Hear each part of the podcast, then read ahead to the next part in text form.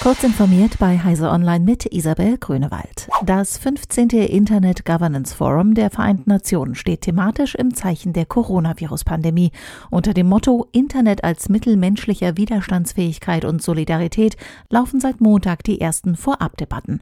Das offizielle Programm des vom 9. bis 17. November stattfindenden IGF steht dann unter dem Motto Internet Governance in Zeiten der Unsicherheit.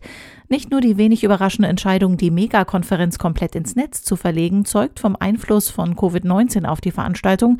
Mehr als zwei Dutzend Diskussionsrunden befassen sich ausdrücklich mit der Bedeutung der Netzkommunikation unter den Bedingungen der Pandemie. Deutschlands Schulen erhalten für die Wartung digitaler Technik 500 Millionen Euro vom Bund. Eine entsprechende Vereinbarung über die Förderung schlossen Bundesbildungsministerin Anja Karliczek und die Länder. Die CDU-Politikerin sagte, Bund und Länder arbeiteten in der Corona-Krise eng zusammen. Das zeigt sich auch im Digitalpakt Schule, der mit Mitteln der Länder mittlerweile ein Gesamtvolumen von mehr als 7 Milliarden Euro hat. Mit 500 Millionen Euro habe der Bund bereits dafür gesorgt, dass Schülerinnen und Schüler, die zu Hause keinen eigenen Laptop nutzen können, mit Leihgeräten ausgestattet werden.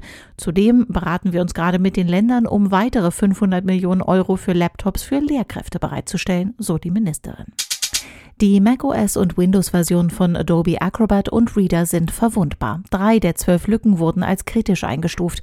Wie Angriffe im Detail vonstatten gehen könnten, führt Adobe in einer Warnmeldung nicht näher aus. Bei einer kritischen Einstufung kann man aber davon ausgehen, dass Attacken direkt über das Internet und ohne Authentifizierung möglich sind.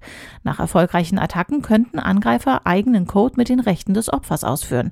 Wer die PDF-Anwendungen nutzt, sollte sie zügig auf den aktuellen Stand bringen. WhatsApp will Nutzern das Entrümpeln erleichtern. Der Messenger speichert Dateien wie empfangene Bilder automatisch ab, was schnell zu einer überlasteten digitalen Müllhalde führt. Die neue Speicherverwaltung soll deshalb das Sortieren, Prüfen und Löschen übersichtlicher machen. Die Änderung steht weltweit im Laufe dieser Wochen zur Verfügung. Diese und weitere aktuelle Nachrichten finden Sie ausführlich auf heise.de.